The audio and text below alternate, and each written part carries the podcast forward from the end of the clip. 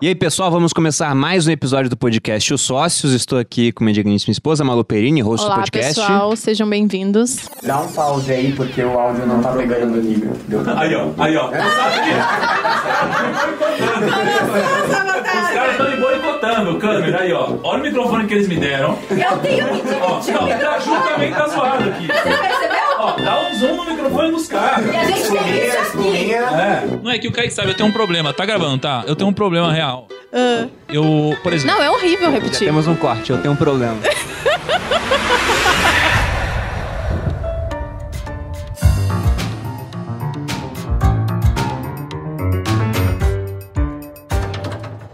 E dessa vez vamos falar sobre um tema muito interessante, sobretudo tendo em vista o momento atual. E o que é interessante, né? Acredito que várias pessoas aqui se comportam como nós, por exemplo. A gente faz metas no começo do ano e ao longo do ano certas coisas vão dando certo, outras nem tanto. A gente faz o acompanhamento disso, mas no geral o que nós vemos através dos nossos seguidores é que as pessoas definem um monte de metas. O cara ele quer emagrecer, ele quer enriquecer, ele quer encontrar o amor da vida dele e descobrir a cura pro Covid. Tudo em um ano Tudo em só. um ano. Exato. E geralmente não dá pra fazer tudo isso em um ano, né? Então nesse episódio eu trouxe aqui três pessoas que eu admiro muito pra falar sobre isso, sobre metas, sobre como vocês definem metas, como é esse acompanhamento que vocês fazem durante Se o ano. definem metas, né? Se definem, né? Talvez não façam isso. Mas apresentando essas três pessoas. Primeiro, Juliana Fracaroli, um especialista em marketing digital e desenvolvimento de infoprodutos, criadora do curso da Teoria Prática e host do podcast Versão Digital. Bem-vinda, Ju. Que chique, muito obrigada pelo convite. Obrigada por ter vindo, Ju. Estamos aqui também com o Joel Jota, ex-nadador da seleção brasileira, sócio no Grupo Primo, mentor de alta performance, autor dos livros O Sucesso é Treinável e Esteja Viva, Permaneça 100% Presente e host do podcast JJ Podcast. Bem-vindo, Joel. Fala Malu, fala Brunão, obrigado aí pelo convite. O assunto é bom, hein? Gosto desse assunto. E estamos também com mais uma ilustre presença aqui de Thiago Nigro, fundador do O Primo Rico, idealizador e sócio majoritário do Grupo Primo, autor do livro do Mil ao Milhão, referência em educação financeira do Brasil e host do Primocast, o segundo podcast de negócios mais importante no ranking do Spotify. Bem-vindo, Thiago. Muito bom, cara, muito bom. bom, já que hoje a gente tá falando de meta, então você já sabe a meta, meta número um pros próximos meses, né? É, inclusive, é por isso que a gente tá falando bastante Ah. disso. Por quê? Porque em breve, talvez, nesse momento você tá assistindo, com certeza, nesse, Nesse, momento. nesse ainda não, talvez amanhã, porque o que aconteceu hoje? Eu gravei, Não, né? Faz três, faz três semanas já que a gente vai, vai no ar esse podcast. Daqui a Ah, é três verdade, semanas. verdade. Certamente o Thiago já está na frente da gente daqui a duas semanas. Nossa, no que caso. confiança que vocês têm no podcast de vocês, Ah, hein? é. O Thiago passou a manhã toda em cálculo Spotify, botando o banner dele no, no site, não sei o quê. É foda isso, É. né, João? Quando os caras perdem, assim, precisa culpar tudo, né, mano? A culpa é sempre do outro, Sabe o que, sabe o que eu tô percebendo aqui? né? Dá desculpinha. Ninguém falou do podcast que tá em terceiro. Olha. Ah, ó o competitivo, ó o Tá competitivo. vindo na manhinha. Os cara, porque o cara tem que olhar pra frente e falar, mano, eu tenho que ficar aqui. Aí depois ele olha pra frente porque o Thiago passa, mas se ele, ele tem que olhar pra trás, ele tem que olhar pra frente. Fudeu, o cara tá indo Fudeu. pra trás, João. É uma Não corrida. pode. É. Você tem essa meta, Joel? Já que estamos falando de meta aqui, você pretende ultrapassar a gente? Sim. Pessoal, muta o fone do Joel. Joel, obrigado pela presença. Vamos toda semana, toda semana eu vou. Ô, mas deixa eu perguntar um negócio agora legal que você falou agora. Vocês acham que é mais fácil ser segundo lugar ou primeiro lugar? É mais fácil ser segundo. Muito mais fácil, cara. Porque eu só ficava ali olhando, pô. A hora que o Thiago der um mole, a gente passa. Não, mas eu acho que em tudo, na vida, nos negócios. Por quê? Você tem Porque um alvo, você né? tem uma referência. Pô, na, na própria corrida é assim, né? Você pega meio que o vácuo do primeiro, né? É muito mais fácil você passar ele. Quando você tá lá, você precisa criar as coisas o tempo todo, E você né? não tem noção do que tá acontecendo atrás, né? É, ou, ou assim, até tem, mas na sua cabeça você tá na frente, então você que tá ditando as regras, né, do mercado. É muito mais fácil ser segundo lugar. Mas pensando que todo mundo aqui, pelo visto, é bastante competitivo, quero saber se vocês, de fato, colocam metas e objetivos. A gente estava até conversando antes de iniciar, né? Antes de encontrar vocês, qual era a diferença entre metas e objetivos? E aí o Bruno e deu sonhos um... também, e né? Porque só às sonhos, vezes fala, eu tenho um exatamente. sonho, sei lá, comprar uma casa, que nem a gente fez agora, né? Qual a diferença? Vou começar com o Joel, que eu sei que ele gosta muito dessa diferença de nomenclatura. Tá. Pra você, o que que é meta, o que que é objetivo, o que que é sonho? E você costuma traçar todas elas? Sempre, Sempre. sempre. Meta é- são as- as etapas que você tem que cumprir pra realizar um objetivo. Sonho é uma coisa que não é tangível e tá no campo só da ideia, você não materializa. Meta é quando você pega o teu sonho e transforma o teu sonho em um, é, um projeto. Uma, um objetivo transformado em projeto, você consegue colocar essas, essas metas. E tem três coisas sobre metas. Primeiro que eu, eu desenho metas. E tem três coisas sobre metas. Metas ambiciosas são sempre melhores do que metas pequenas. Dois, poucas metas ao invés de muitas metas. E três, metas específicas sempre eh, na frente de metas que são genéricas. É, eu acho que pra mim a diferença entre, por exemplo, você tem um sonho, né? Que você falou, é algo intangível, tá lá. Pra transformar em um objetivo, tem que colocar um prazo. E aí já vira uma meta, porque fica específico. Sim. né? Só que, por exemplo, eu tinha o objetivo, não era um sonho, porque eu queria de fato alcançar, não era uma questão de, ah, se um dia acontecer. É bacana, né? Um sonho é isso. ah, Se um dia eu conhecer fulano de tal, sei lá, né? Uma pessoa de, de quem eu, eu sou fã. né? O Thiago tinha isso. Se um dia eu conhecer o Bruno Perini. Aconteceu, pô. Aconteceu. Não, mas só porque eu Você tracei esse na época? objetivo e, e tracei Traçou pequenas metas metas. né? pra ir Pra mensurando poder, isso. pra poder exato. acontecer. Mas eu tinha esse objetivo de viver de renda. E aí eu coloquei um prazo pra isso. Na hora que eu coloquei um prazo, virou uma meta. Só que era uma meta muito distante. Eu tinha colocado 10 anos de prazo. Aí eu fui fazendo isso. Fui diminuindo, colocando metas específicas anuais. Porque senão eu ia fazer que nem com monografia, né? O cara tem seis meses pra fazer monografia. Ele não faz nada durante cinco e se mata no último mês pra entregar um projeto meia boca. Ou paga alguém pra fazer. É, mas não dá pra fazer isso com investimento. Você não vai enrolar nove anos e no último ano falar, meu Deus, agora eu vou comprar tudo em Bitcoin pra ver o que vai dar. Não vai dar certo. Ou talvez até dê, mas não é o mais aconselhável, né? Nesse assunto tem uma coisa muito legal que a gente tem que discutir sobre semântica, né? Porque, por exemplo, você tá num lugar, o cara fala assim: qual é o teu sonho, Joel? Eu não tenho sonho. Como que você não tem sonho? Porque se ele é sonho, rapidamente eu transformo ele em objetivo. Que- O que a turma confunde é sonho com desejo.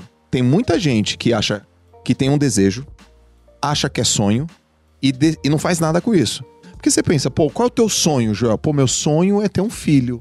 Cara, existem várias formas. Ou você vai lá. É tradicional. É, então, é A tradicional. Não, Joel, mas eu não posso ter um filho porque, poxa, eu, não- eu, eu tenho problemas de fertilidade. Então você adota um, entendeu? Ah, é um desejo. Porra, um desejo é uma outra coisa. Então muitas pessoas elas ficam patinando porque elas acham que desejo é sonho. E quando tem sonho, não transforma em projeto. E, e- elas não conseguem colocando essa- essas questões. Então, essa semântica é muito importante a gente discutir aqui. É, mas o que eu achei legal que você falou é que metas é como se fosse uma coisa menor, né? Que você consegue dividir o seu objetivo em pequenas metas. Ou eu sempre brinco, eu falo lá no meu Instagram, se a gente divide os objetivos em metas, fica muito mais fácil de você alcançar. Porque você vai, é como se você tivesse um, um pause. Você corre um pouquinho, chegou ali. Aí você, opa, cheguei, agora qual a próxima? Ah. E aí você já vai estabelecendo pra você não, não, sei lá, cansar e desistir no meio. Porque, eu- principalmente em emagrecimento, às vezes a pessoa chega lá e fala assim: Eu quero emagrecer 30 quilos. É muito Eu falo, distante. Cara, é né? muito distante, você não vai conseguir. Aí você não emagreceu 3 no primeiro dia, você fala: É, não vai dar. Então você fala: Não, eu vou acho que isso emagrecer até é muito 3 ingrato quilos. no mundo das dietas. Porque você fica um dia todo comendo bem e você não perde 6 quilos. Ah, o mundo é muito injusto. É de injusto, fato. né, amor?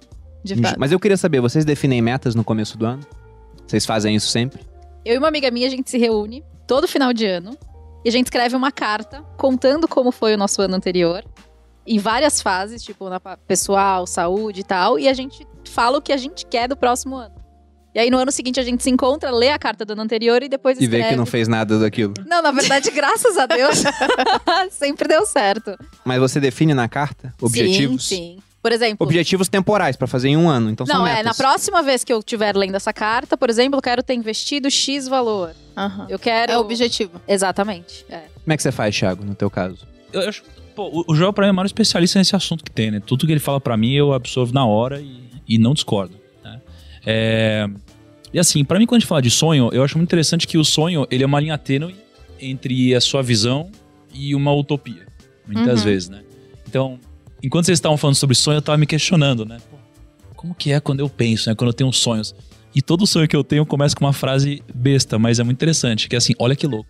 Na minha cabeça, eu sempre falo, olha que louco. Todo sonho meu começa, nossa, olha que louco. É verdade, eu já ouvi Eu sempre você falo falar assim, isso. várias vezes fala bastante, é. Então, toda Várias vez que eu ponho, é porque geralmente é um sonho, é, pra mim, né? É quase como um sonho, é uma parada que. Imagina que louco você fala assim. é, imagina que fala, louco. Imagina que louco gente- se e tal. Então é sempre assim. Quando eu falo isso, eu tô no âmbito de sonhos, né? E então eu falo, nossa, imagina que louco se a gente morasse aqui. Imagina que louco se a gente tivesse esse alcance na internet. Imagina que louco se a gente fosse sócio. Tudo isso, né? Então, isso aqui são sonhos. Só que tem isso que você acabou de falar. Você nunca vai chegar num sonho se você não transformar isso num objetivo de fato, né? É, e aí vocês falando, eu também tô traçando um paralelo com o nosso momento da empresa. Que é o momento de. Vocês falam de objetivos e de metas, né? Na verdade, a gente tá falando de OKRs. É a mesma coisa.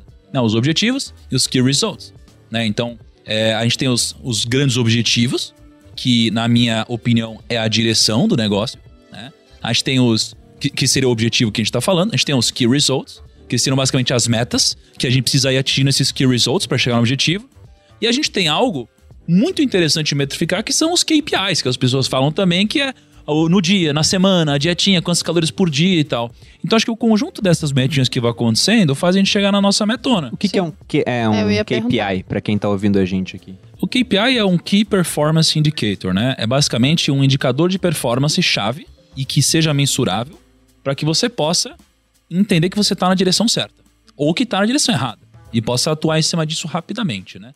Porque se você conseguir atingir todos os KPIs da forma correta, você consegue chegar lá. Então, por exemplo, o teu objetivo é de ah, ter 10 milhões de reais daqui a 10 anos. Então, o KPI de que eu- alguns KPIs de que eu estou chegando lá é, putz, eu tenho um KPI de rentabilidade média no ano.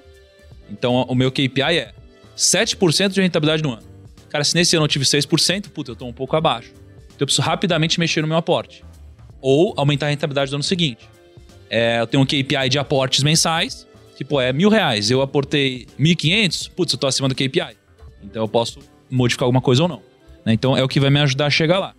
É, agora, como eu faço, eu. Não faz muito tempo que eu comecei a traçar metas para minha vida pessoal. Metas mesmo no papel. Eu comecei isso no Instagram há mais ou menos três anos. Então, eu criei um meio que um ritual meu, né? Último dia do ano, eu colocava minhas metas públicas para todo mundo acompanhar. Uhum. O que foi, ao mesmo tempo, muito motivador e, por outro lado, um grande tiro no pé. né?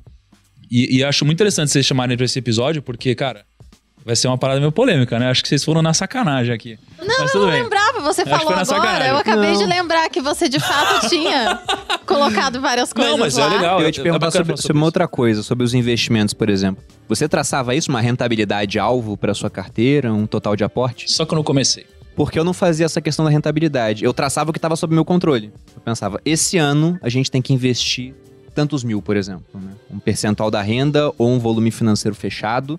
Que no meu caso era muito simples, né? Eu era funcionário público, então ganhava a mesma Era coisa fixo. todo mês. Uhum. Eu até ficava impressionado com os amigos meus que todo mês queriam ver o contra-cheque. Era igual. o cara queria ver todo mês se tinha uma diferença. Meu Deus, era igual. Não mudava quase nada. Era tipo, vai pra uma missão e mudava alguma coisa. Mas eu pegava o que estava sob meu controle. Né? Até parafraseando o Sêneca, fazendo o primeiro momento Sêneca do, Hum, momento do Sêneca. Tava podcast. demorando, né? Ele fala que o homem sábio considera a razão de todas as ações, mas não os resultados. Né? O começo está em nosso próprio poder, a fortuna decide o assunto. Então eu não sabia quanto ia render a carteira, mas o que estava sob meu controle, eu fazia questão de controlar e eu batia mês a mês para chegar no objetivo anual. E esse objetivo anual era visando chegar no objetivo de 10 anos, que era muito distante. Então eu fazia questão de dividir em metas menores e eu falava com a Malu no começo do ano, falava, "Ó, a gente tem que chegar no final do ano assim. E isso era público também. O pessoal do quartel sabia que eu queria, em 10 anos, poder sair do exército. E podia ser um tiro no pé, de fato. Porque eu já imaginava se não tivesse acontecido, né? Encontrando com o pessoal da minha turma, os caras, ué, tu não ia sair? Tu não ia É, sair? Tu não ia e, sair? e o negócio de meta é foda, porque quando você. É igual assim, o avião só vira notícia quando cai.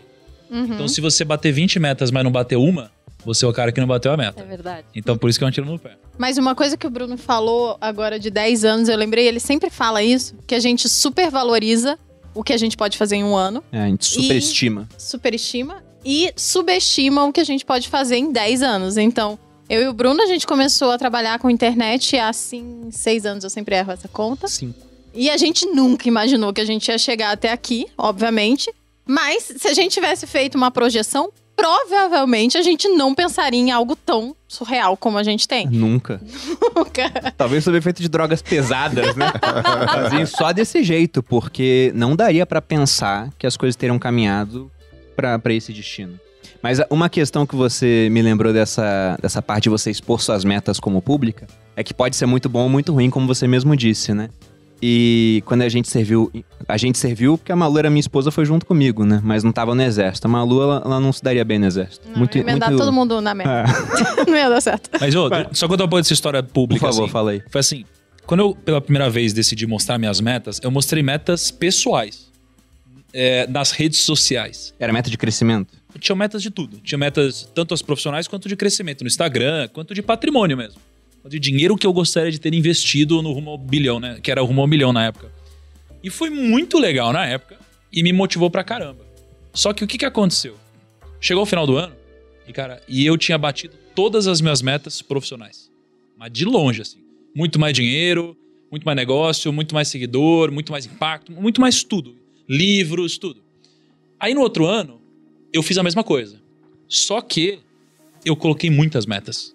Aí eu cometi um grande erro aqui. Que o João acabou de falar, O né? João acabou de falar. metas. Né? Eu coloquei muitas metas. E, cara, e não dá, porque não dá pra você ter várias direções. Parece que são várias direções, né?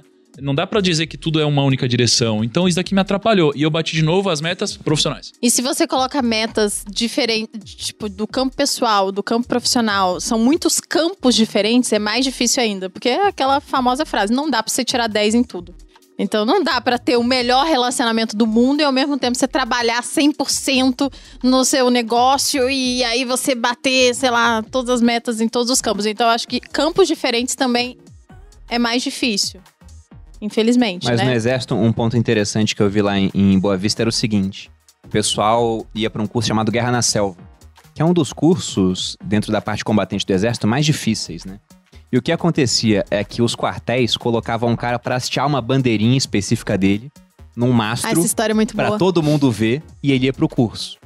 E depois, ele só arriava aquela bandeira quando ele voltasse do curso brevetado, ou seja, ele concluiu o curso, ou se ele desistisse, ia ter que ir lá e arriar a bandeira e todo mundo ia ver que ele tinha desistido. Na frente do quartel de todo mundo de uma formatura. Você tinha que Então, abaixar a bandeirinha se você desistisse. Era uma pressão pública muito grande. E eu não fiz esse curso, mas amigos meus fizeram. O irmão da Malu é, é Guerra na Selva.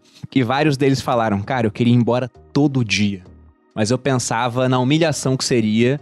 Né, eu chegar lá pro meu soldado e ele falar: Ei, tenente, desistiu? Desisti. Ele falou: Então não queria passar por aquilo. Os caras aguentavam Por causa por da conta bandeira. dessa questão da bandeira. E é pra finalizar, nesse último ano, não 2021, 2020, né, pra 2021, eu botei várias metas, cometi esse erro de novo, botei várias metas, e uma delas, que era uma das coisas que eu mais queria, era emagrecer. Eu queria muito emagrecer. Pô, Thiago, ainda dá tempo, hein? Não, mas calma, mas eu vou. Lá vem propaganda do Materializa. É, é o que a mais- já, já lançou, não, amor. eu não vou Mas eu eu vou- fazer, eu mas vou eu ajudar, não vou ia fazer, eu não ia fazer, não. Eu vou ajudar vocês. Aí o que que aconteceu? Aí eu peguei e falei, cara, tudo que é profissional eu bato. E aí tem negócio de botar metas ambiciosas e metas não tão ambiciosas. Comigo, o que eu percebi é que no trabalho eu posso colocar metas muito ambiciosas. E na minha vida, acho que não teve uma vez, num período de um ano, que eu não fiz algo muito maior do que eu imaginava. Porque, sei lá, acho que é mais elástico aqui. Na minha vida pessoal, eu queria emagrecer muito. E aí eu, eu, eu trouxe do mundo dos negócios a mesma inspiração para uma meta pessoal. E eu coloquei metas erradas. Isso é um grande aprendizado também. Porque, cara, eu coloquei uma meta de perder, eu acho que era 27 quilos, mano.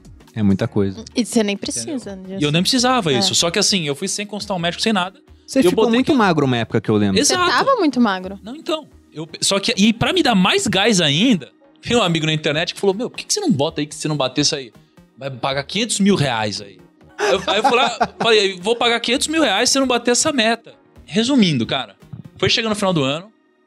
Aliás, eu comecei a perder, perder, perder. Eu perdi 20 quilos. Thiago tava quase amputando um braço. Meu, Competitivo, né? Fazendo conta, se eu serrar a perna. que vai dar certo. Não, aí eu perdi 20 quilos, cara. Foi bizarro, eu tava indo muito bem, assim, e tinha muita folga ainda de tempo. Aí veio a pandemia. Hum, ferrou. E eu não consegui lidar, né? Porque o meu foco do trabalho, muitas coisas aconteceram, tiraram meu foco, não era minha prioridade. E aí eu comecei a voltar ao peso. Chegou no final do ano, eu falei, João, preciso perder sei lá quantos quilos era. Dá? Aí ele falou, mano, sai fazendo abdominal todo dia. e flexão aqui no escritório mesmo, que olha, acho que dá. Vai ser foda. Aí eu vi que não ia dar, me desanimei. Também tem isso com a meta. Outro aprendizado. Quando você vê que não vai dar, É, você se desanima. fica frustrado, Então, né? me frustrei. Aí virou o ano, ferrou, não bati minha meta. Não paguei os 500 mil ainda. Preciso pagar, aliás. Tá inadimplente. É, Thiago tá inadimplente na está praça, inadimplente. Vou pagar, aliás, não só 500, vou pagar mais, vou pagar um milhão, vou fazer uma doação né, Pô, que pra alguma bacana. instituição, vai ser bem bacana. E assim, e fica vários aprendizados aqui. Uma meta errada, muito grande. Além disso, porra, tomar cuidado pra você não se frustrar quando você vê que você tá longe da meta e não parar de, mesmo assim, ir pra frente. Eu acho que as metas precisam ser revistas periodicamente, Uhum. né? Só que o problema é que quando eu, como eu cravei lá, eu não podia rever a meta. Esse era um grande problema. Isso é muito Entendeu? ruim. Então, assim, você precisa rever todas as metas, é igual nos negócios, cara. Você tem uma expectativa, mudou, puta, peraí, vamos rever o plano. Porque senão, Você vai parar de trabalhar porque não, não vai bater? Então foram vários erros consecutivos, isso machucou. E aí eu fiz uma coisa diferente pra esse ano. Eu não coloquei meta. De nada. De nada. Aí quando chegar na meta, metas- dobra a meta. Aqui, olha só, Vem a Dilma. a única coisa que eu coloquei foi direção. E no trabalho, sim, aí a gente pôs muita meta. E já Acho bateu foi, todas. Foi o ano com mais metas que a gente colocou. Aí Não batemos todas, não, ainda. Mas assim, em relação à vida pessoal, eu não coloquei meta, não. Só, só direção.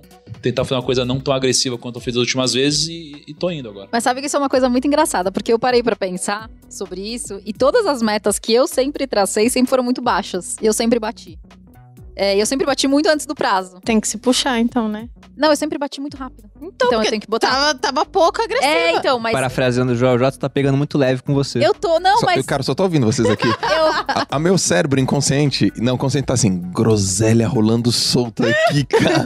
Tô dando umas espremidas nesses dois, mas velho. sabe o que, que acontece? acabar, pegar chibata. Era isso mesmo, que eu tinha muito medo de chegar no final e falar, cara, e aí eu ia querer me culpar ia pegar o chicotinho que eu tenho, né? Eu fico lá com o chicotinho e tal, ah, meu Deus e tal. Então, eu sempre bati minha meta muito rápido, mas eu fazia de Dilma, assim, eu sempre dobrava a meta. É, mas isso era uma coisa que eu fazia também, lembra, amor? Que eu não botava meta, eu tinha medo. Eu tinha medo de não alcançar nada, então eu simplesmente não fazia metas.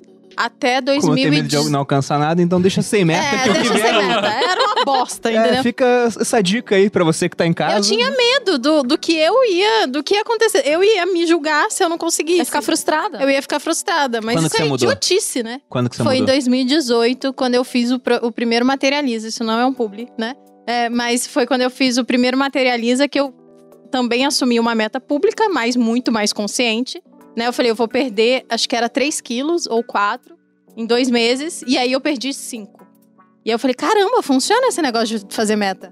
E aí, no, no ano, eu também fiz uma outra meta, né? E aí eu bati também no, no outro ano, 2019. Eu comecei a fazer mais metas, mas eu sempre faço metas conservadoras, agressivas e mais realistas, né? Usando o. Realista é mais desafiadora, né? Porque naquele prazo perder 5 quilos era bastante coisa. É, era bastante. Inclusive, Que não gente, se você quiser. lua do- se do você Thiago. quiser o bumbum das Maldivas, é isso, faça meta. É só Bumbum isso que você Maldivas. precisa. É verdade, foi É quando eu Mas tem uma parada que foi, da foi legal no que você fez, que você alinhou uma meta sua com um puta interesse seu. Sim. Tipo, não tinha como. É, é igual eu com finanças. Eu Uhum. preciso, pô, sei lá, vou vender um treinamento. Eu preciso ser um exemplo nisso. É Exato. igual o Joel. Agora o Joel ele fala de corpo. É. Não, agora vocês chegaram Então, no, assim- no segredo da meta. É, Que então. eu tava esperando, porque assim, ó. Ele só tava esperando. É, não, vocês chegaram. Na- onde que tá Tem que realmente ter um objetivo. o caminho? Hum. Por exemplo, eu só tenho três metas na vida: uma de saúde, uma de família e uma de trabalho. Acabou. De saúde, é uma só. Iron Man. Que é de E acabar com a sua saúde. claro É. que não é de saúde, é Não, de é- corpo. Desafio corpo. Não, É não é de saúde. Não é de Sa- saúde. lógico que é. de. Não é, é de é, Fode a, ego a e saúde. competitividade. Não. Não. dá pra falar que é de saúde, Não, Iron Man. é uma realização. É uma É de ir realização. além Isso. da Que- sua. que é isso? é, Quem não, pra quem não, Não sabe é o que é o Iron Man. faz pra quem pra não sabe o que é o Iron Man, fale. 3.800 nadando, pra mim é simples.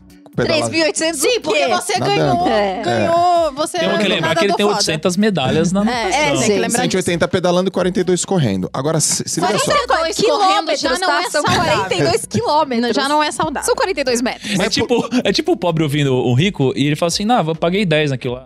Só que é tipo, aí o cara fica 10, será que é 10 mil, 10 milhões? É tipo o João falando com um cara que não corre, não, 42. É, ele não explica. 3.800 São e tal. 42 quilômetros. 42 quilômetros. Olha só como que é simples. Ah, Vou, fazer, vou fazer o Iron Man. Por quê? Porque pra mim o Iron Man tem um puta significado. Cara, o cara é um homem de ferro, uma puta resiliência, uma puta superação. O que, que vai ter que acontecer com o meu peso? Necessariamente, vai, fala aí. Você não vai poder estar pesado. Não Beleza. tem como. O que, que vai ter que acontecer com o meu sono? Vai ter que Vai estar ter com que sono tá dia. regulado. Regulou tua vida toda, né? Vamos botar assim. O, o objetivo regra, mas eu curto. É obrigado a treinar direto. Eu gosto. Sim, o Materializa faz isso eu também comigo. gosto. Se o Tiagão chegasse e falasse assim, eu quero jogar uma partida de tênis no final do ano, ele não precisava se preocupar com emagrecer. É ele verdade, ia emagrecer Thiago. porque ele ia querer, porque o, o tesão dele tá em jogar. E ele ia falar, pô, deixa eu comer melhor pra eu jogar melhor, deixa eu emagrecer pra eu jogar melhor. Mas é que você tá. Emagrecer, emagrecer não é tão forte quanto. Eu sei que ele ama jogar tênis. Viajou comigo pros Estados Unidos, comprou raquete, não sei o quê, vou voltar a jogar tênis. O tesão dele tá no tênis. Se ele falar, cara, vamos fazer aquela partida lá de tênis no final do ano, se for esse o objetivo dele, ele talvez perca 2 quilos, mas ele vai jogar tênis. E ele vai buscar a bola lá, longe, e ele vai ter que ter mobilidade. E aí ele vai fazer por causa disso.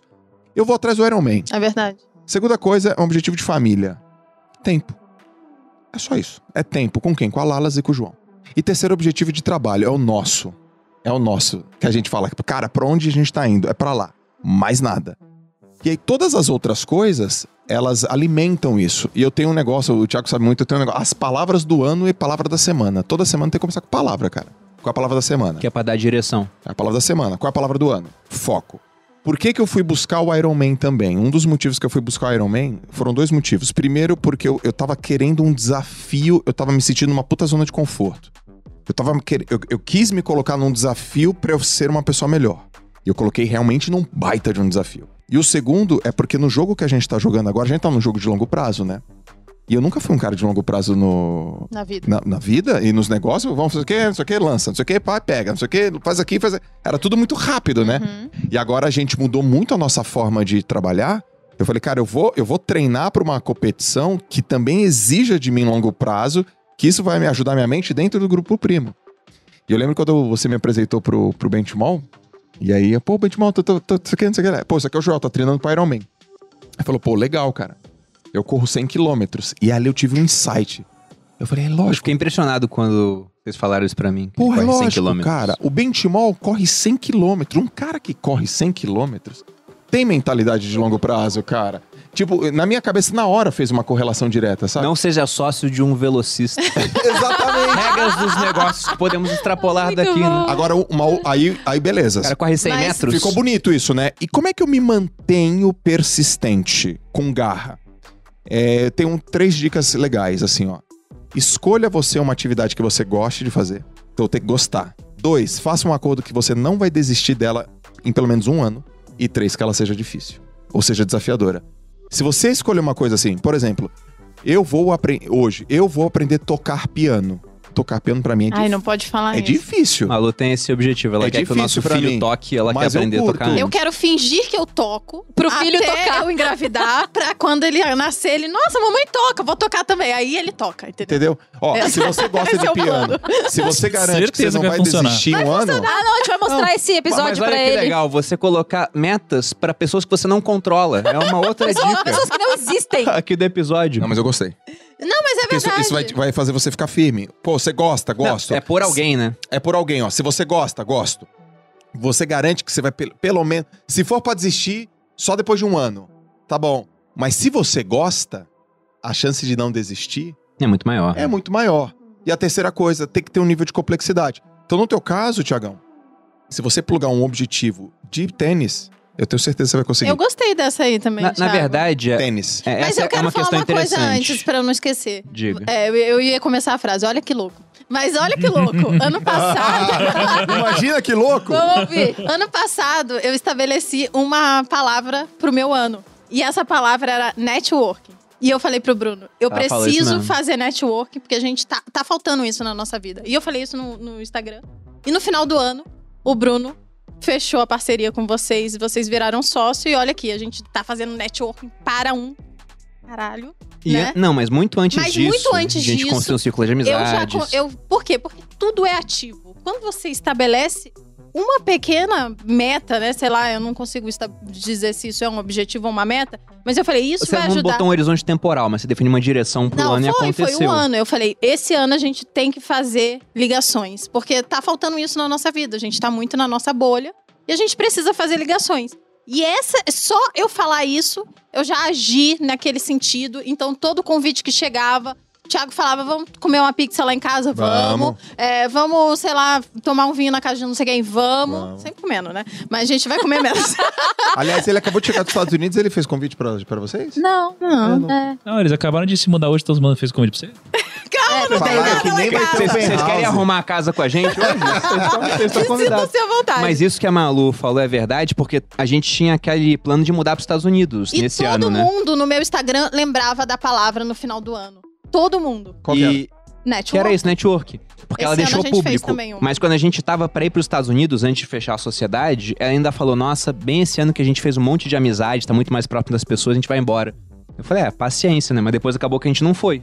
Mas eu- tô falando isso porque é uma direção. O que você falou. Se você coloca uma direção, você estabelece. Não precisa ser uma coisa muito é, robusta, né? Muito complexa. É uma palavra. Você vê, uma palavra fez toda a diferença no meu ano. E esse ano ela é só uma extensão. E eu lembro Qual é que a eu palavra falei, desse vou ano, você falou? continuar Com, esse- com essa palavra, porque deu muita sorte. Eu ainda falei isso. E olha aqui, a gente tá num. no- lançamos Não, o o podcast. podcast é network e o podcast é um network purinho. Purinho. Exatamente. Mas eu vou compartilhar aqui, eu também divido minhas metas em três categorias. Para esse ano eu dividi em físicas, intelectuais e financeiras barra patrimoniais, né, que tem a ver com os negócios, por exemplo. Ele tá lendo. Só que eu fiz essas metas antes de estar alinhado com as ideias do Grupo Primo. Então, por exemplo, aqui nas financeiras patrimoniais vai ter coisa que vai acabar mudando, né? Por conta dos negócios que estão mudando.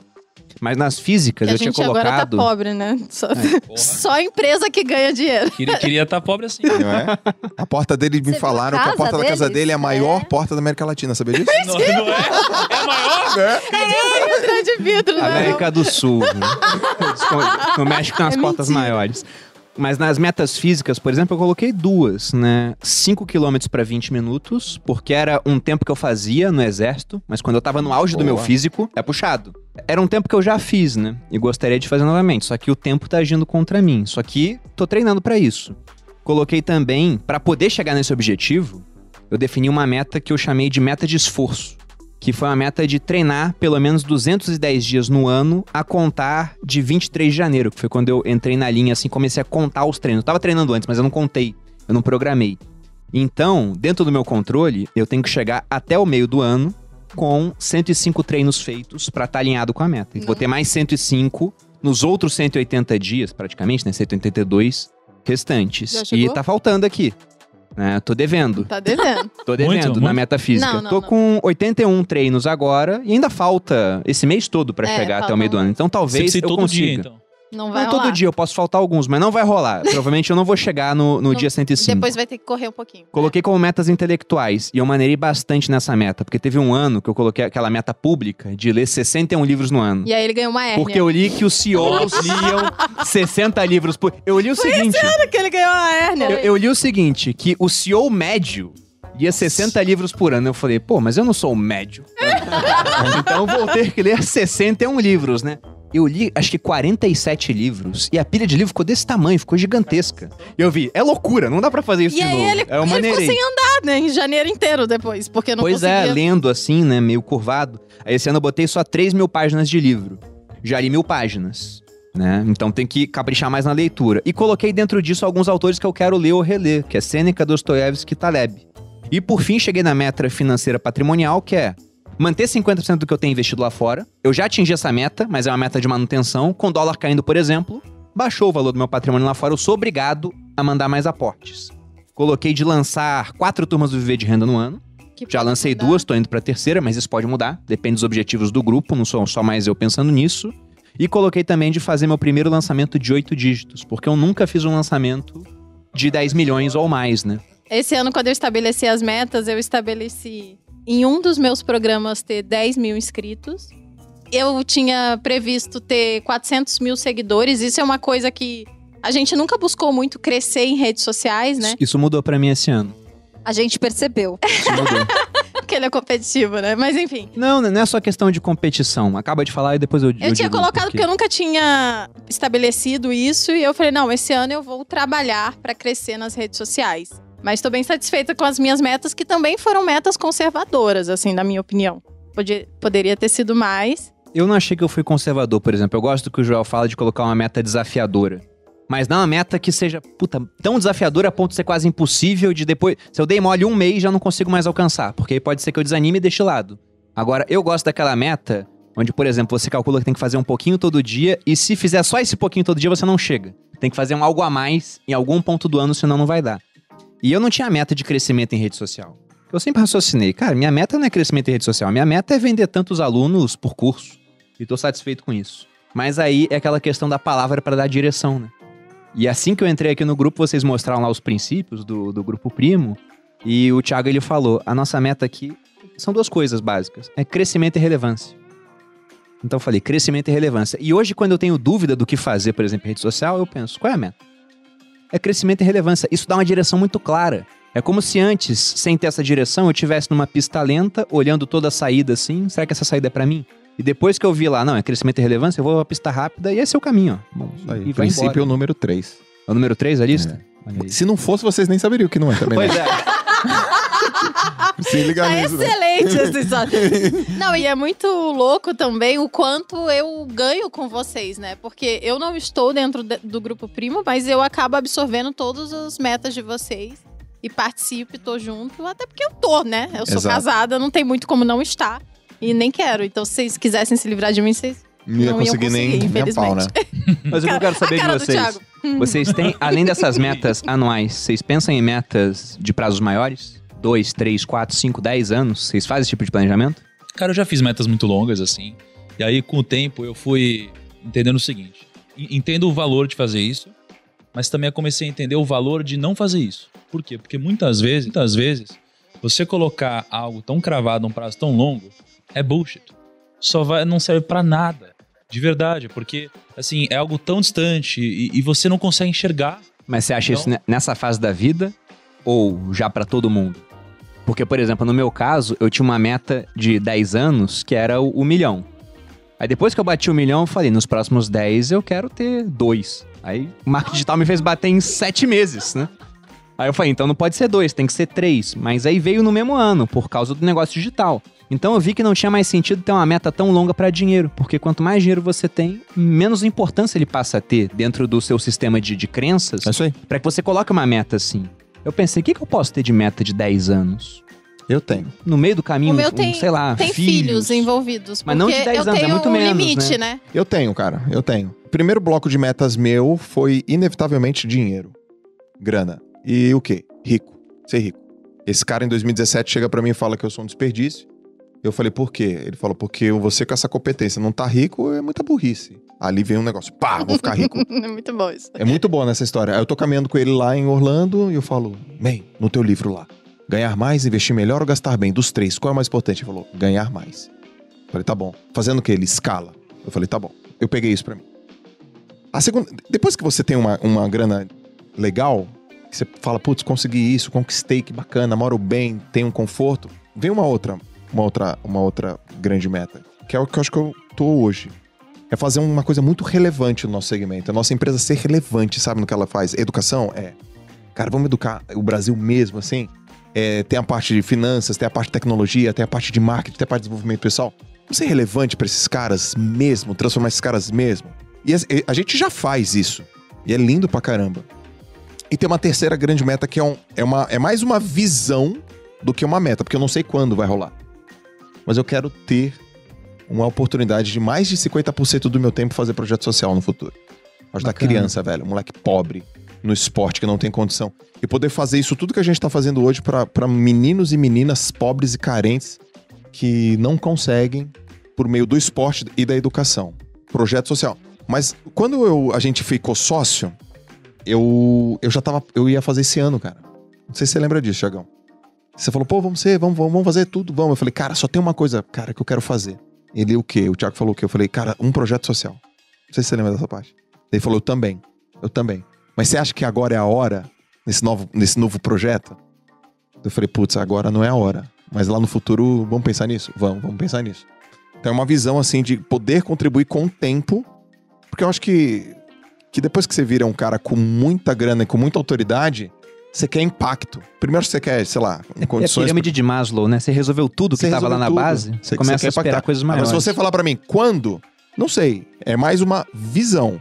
Sei lá, daqui a 10 anos? 10 anos. A pirâmide de Maslow ela é uma hierarquia de um conjunto de valores, assim. Por exemplo, geralmente as pessoas se preocupam mais com aquilo que é básico: sono, segurança, comida. Aí depois que você resolve a parte mais básica dessa pirâmide, você começa a aspirar coisas maiores, até que o topo dela seria uma questão de, de autorrealização. Na verdade, é uma outra palavra que tá lá no topo. Mas é sobre isso, é sobre você conseguir gerar um impacto, né? Alguma coisa maior do que você mesmo, algo que transcenda.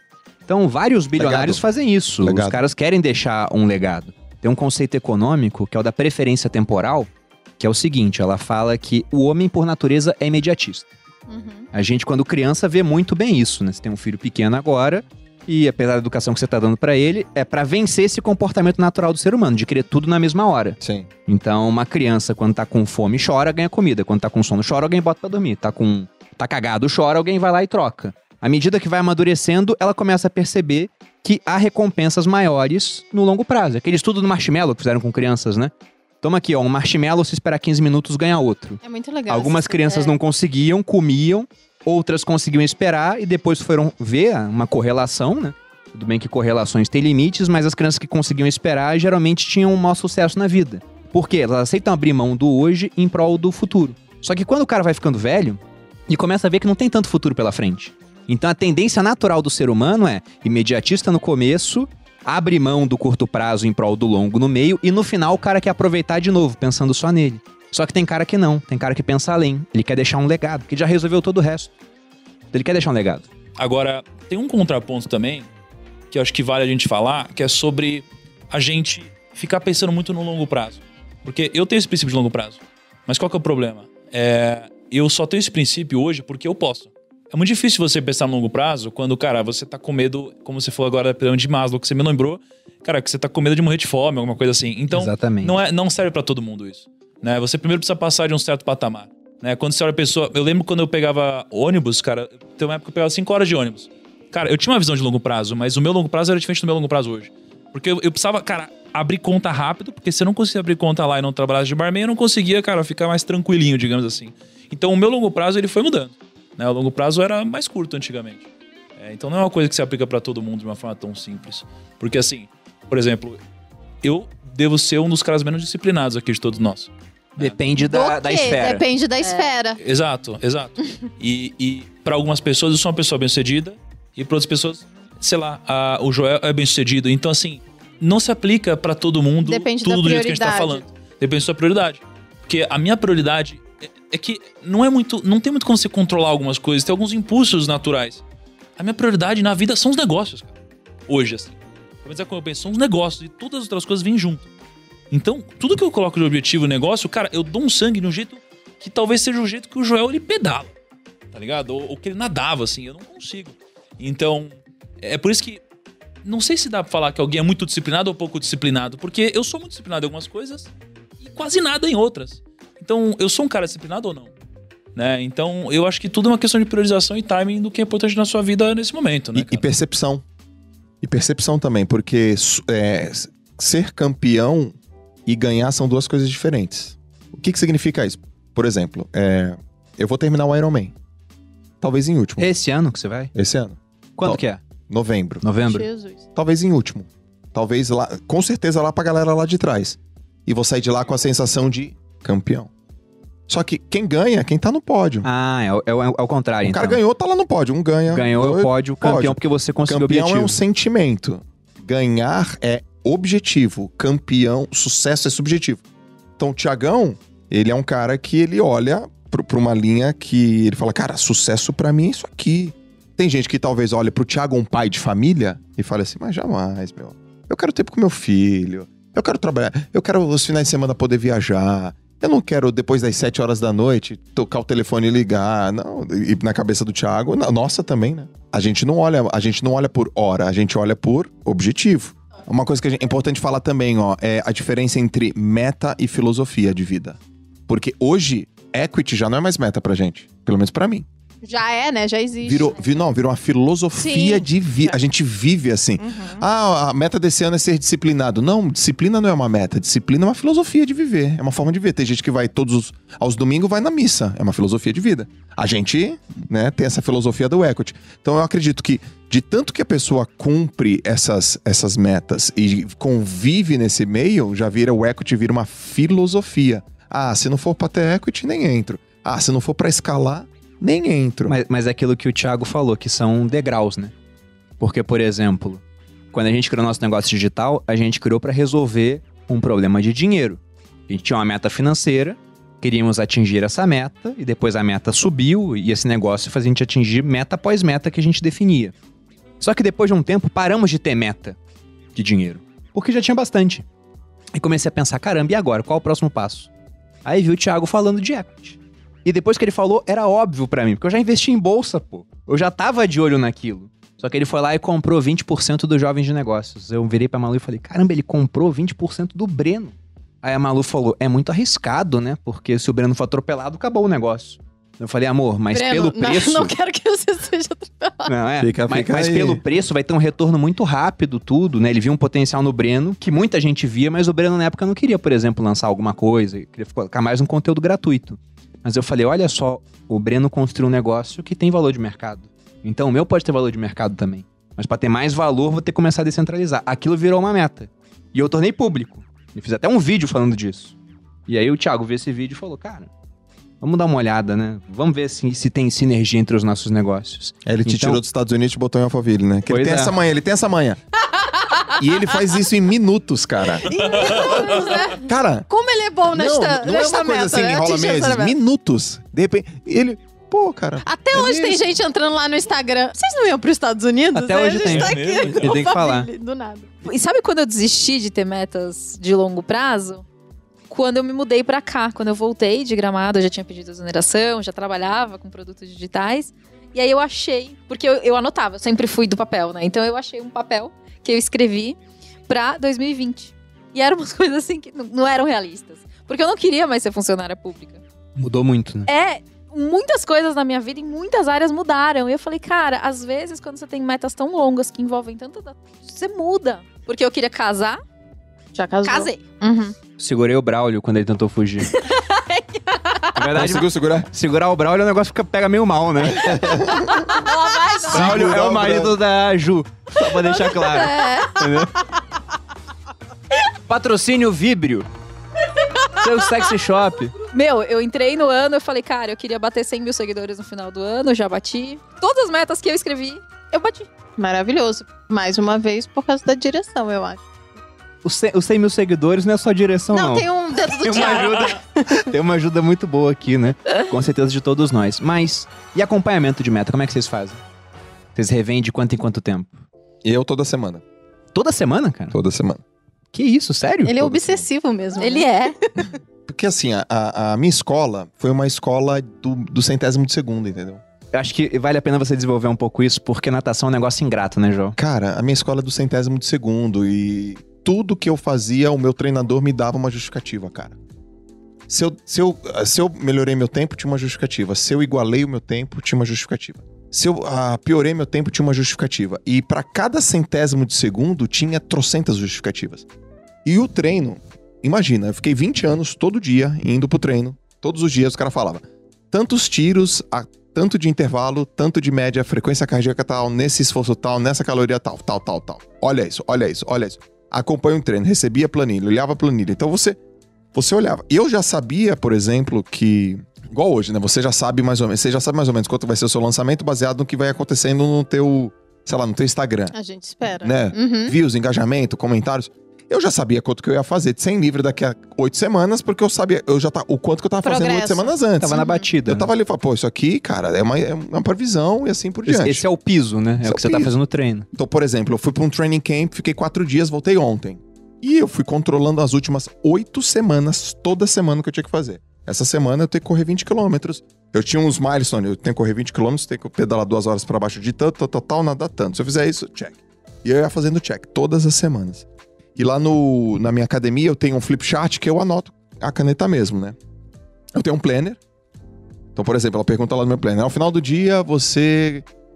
Se, se você fosse seu próprio treinador, você gostaria que falar o que pra você? Quais são as três pessoas que você tem que falar hoje? O que você não pode deixar de fazer? Quais são as três pessoas. As três coisas que você não pode. É, seu big win. Big win. Eu tenho big win do dia e big win da semana. Você sabe o que é big win? Tipo, Grande um prêmio, vitória, grande é. prêmio. Big win é, é de tudo que você vai fazer hoje, O melhor, o Qual é a mais importante. principal coisa que você tem que fazer hoje. E que todas as outras vão fazer sentido. Aí eu começo pelas tarefas que exigem mais, por exemplo, esforço e que talvez sejam as mais chatas. E eu tô com mais energia. E eu reviso tudo isso. Então, por exemplo, eu leio um livro, eu tenho que aplicar até em 24 horas. Talvez até em 7 dias. E como que eu faço essa revisão? Sempre com a Lalas. Toda segunda-feira. A gente já faz isso tem uns 4 anos, cara. Que todas as segundas a gente bate papo. E vocês escrevem mesmo as coisas. Porque eu tenho essa Eu coisa escrevo. de escrever. Se eu Muito. não escrever, parece que não funciona. É. Mas eu tô falando de escrever, não é fazer bloco de notas. O Bruno funciona com bloco de notas. Eu não, tenho que pegar a caneta Se envolver e mesmo. escrever. É. Com a letra feia lá pra poder entender. E eu também faço isso. De no planner, eu coloco lá as coisas mais importantes que eu tenho que fazer. Eu me e peso todo mais. dia. Tem gente que fala assim, cara, você Mesmo tá horário pra o que monitorar? todo dia. Tem, fica no meu quarto. E a turma fala, cara, por que, que você se pesa todo dia? Isso não gera muita ansiedade? Minha cabeça é diferente. Porque se eu engordei um pouquinho, de uma noite ficar outra, sabendo rápido. é mais rápido eu mudar. Puta, 100 gramas. Você sabe o que que foi, né? Rapidinho eu já mudo. Não, é, é- Você é um cara de pensamento de longo prazo, mas com monitoramento constante no curto prazo, então. Constante. Frequência cardíaca, quanto o meu relógio é todo calcula. Eu olho Eu acho que ele é um pouco os meus maluco. investimentos todo dia, velho. Só que eu parei de olhar essa. Mas isso é meta-ansiedade, Joãozão. Não, isso foi ruim. Isso foi ruim. Isso foi ruim, isso foi ruim. É isso que eu ia falar sobre o peso. Pra algumas pessoas é ruim porque, ah, se eu emagreci, eu fico muito feliz. E se eu, e se eu engordei, eu fico muito triste, eu como. como, entendeu? Então dá nos dois. Então, pra algumas pessoas não funciona. Eu prefiro me pesar Não. uma vez por semana, a cada 15 dias. Mas no peso, você até pode ver um- correlações mais Agora- verdadeiras. Pô, tô mais pesado hoje. Por quê? Comi um negócio ontem e Sim. fez diferença. Agora, dos investimentos, hoje subiu. Cara, é- são aleatoriedades, né? Não, e no então não vai investimento é ajudar. assim, ó. No investimento é assim, ó. Você Tudo errado, acorda. a cara dele, a cara Não, dele. aí você acorda com 150 quilos, tá ligado? Só que Meu Deus. você sobe na baliza, cara, você tá com 150 quilos, mano. Como assim? e eu nem comi nada. É muito louco. É Aí eu volátil demais. parei de olhar toda hora. mas É, vocês estão falando agora, sentido. caiu uma ficha aqui pra mim. É, eu sou ultra disciplinado, mano. Mas só Mas você é, eu, Porque assim- eu acho isso também. Cara, eu acompanho diariamente as nossas metas de negócio. Diariamente. Não tem um dia. Eu sei quanto a gente vendeu ontem. Eu sei quantos big numbers a gente tem dos nossos big numbers, por exemplo, nas redes sociais. Exato, mas assim, na vírgula, eu sei tudo. Todo dia eu vejo, todo dia. Você quer uma outra amostra de que você é um cara disciplinado? É, há quanto tempo você faz um podcast por semana e dois vídeos por semana por teu canal? Nossa. Ah, Nossa. sei lá, velho. já Deve ter uns 500 vídeos no canal. E é difícil pra caramba fazer vídeo pra canal do YouTube. Ano passado eu parei, por exemplo, né? E esse ano tô suando pra fazer os vídeos lá. Só tem uma é coisinha, complicado. Tiagão, é que a meta física, ela não tá... Atrelada ao Atrativa. físico. Pensei botar dinheiro. 500 mil reais. Bota tênis, bota tênis, teta, Eu testa acho tênis. também o tênis. Bota Mas tênis. Podcast é botar uma bola de ferro no pé, né? Malu falou Porque isso. eu acordo esse dia e tava, meu Deus do céu, a gente grava, grava, grava e nunca tem gaveta suficiente. Ah, não acaba! É isso porque é um por semana. E o povo fica falando, lança dois. Nunca, jamais. O Joel tá Não, com essa ideia de fazer como. dois Ah, eu vou, vou, vou É uma bola Não, de ferro. Não mim- lança em podcasts. Mas ó, entre nós, podcast é a coisa mais gostosa de fazer. É. Não é? Eu sempre falei isso pra vocês. Eu falei pra vocês ah, o seguinte, que a coisa mais que eu gosto de fazer, eu falei que é a melhor ferramenta de networking que existe, não é? Verdade. E, e a melhor forma da sua audiência te conhecer de verdade, cara. Tipo, porque a conversa que a gente tem aqui, a gente não tem em outros lugares. É verdade. Eu, se eu pudesse, em termos de conteúdo, não tô pensando como negócio, tá? Eu largaria todas as redes sociais e eu faria podcast todo dia ao vivo. Nossa. Todo dia, sem ser exceção. muito legal. Todo dia. Três bolas de ferro no É. pé. É que, é que a gente tem uma característica diferente no podcast. Tipo, no meu podcast, a pressão é to- toda em cima do convidado. Porque assim, eu só boto pra falar o tempo todo. Pá, pá, pá, pá, pá, pá, pá. Vocês trazem muita pressão pra vocês. Vocês agregam muita pá, pá, pá, pá, pá. Eu, minha resenha é tipo, porra, fala aí, fala, fala, fala, fala. fala. É diferente, entendeu? Então, pra mim, eu só, eu só fico ouvindo assim. Então, acho que é mais leve pra mim. Vocês devem desgastar pra caramba Eu a cabeça de canso, vocês. eu A gente fica- a gente fica cansado no é. final do dia, mas também achamos muito bom. Senão não estaria em primeiro. Exatamente, É exatamente. legal, eu tô, eu tô falando isso pra mim mesmo. tá? Qual que é a sua meta com o podcast? Ah, você já falou, passar a gente, né? Não, assim, ó, honesta, Mas eu acho honestamente. que a gente tá não, bem, assim, hone- nesse honesta- triozinho. O É. Joel, ele tem marcado a gente naqueles bonequinhos que ele recebeu, você já viu? E no meu, eu vi que tem um alfinete no coração. Tá faltando da Ju e tipo do- o bonequinho de do voodoo, É, entendeu? o do Thiago tá não marcando? tem. Tá marcando, tá marcando. Não, mas tem uma, tem, uma, tem uma coisa que eu tenho um. Eu tenho uma tesão nossa, assim, que a gente tá entre os, os, os top e a gente tá entre os top há muito tempo. Porque esse é o meu conceito de alta performance. Meu conceito de alta performance é quando você tá no percentil 80% por muito tempo. É verdade. De maneira consistência a longo prazo. Então, isso, isso é legal. A gente lançou o podcast tem quatro meses.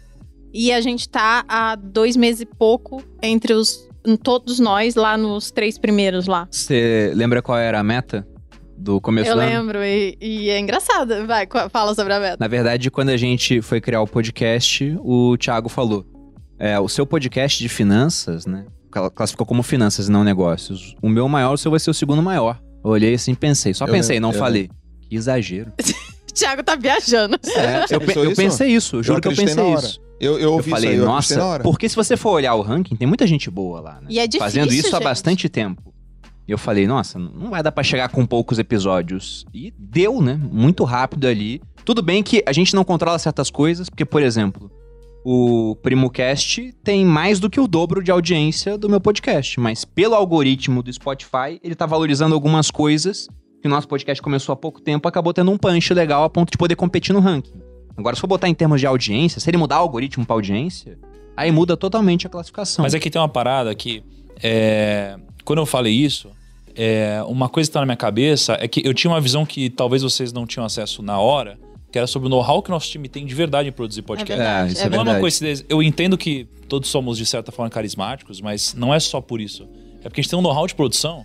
Pô, é o nosso time que produz todos isso. os nossos. Então tem, tem várias variáveis. Tem a gente mesmo entre si, de fazer coisas juntos, são sinergias. E eu acho que esse é o poder da sinergia e dessa associação de pessoas boas juntas, entendeu?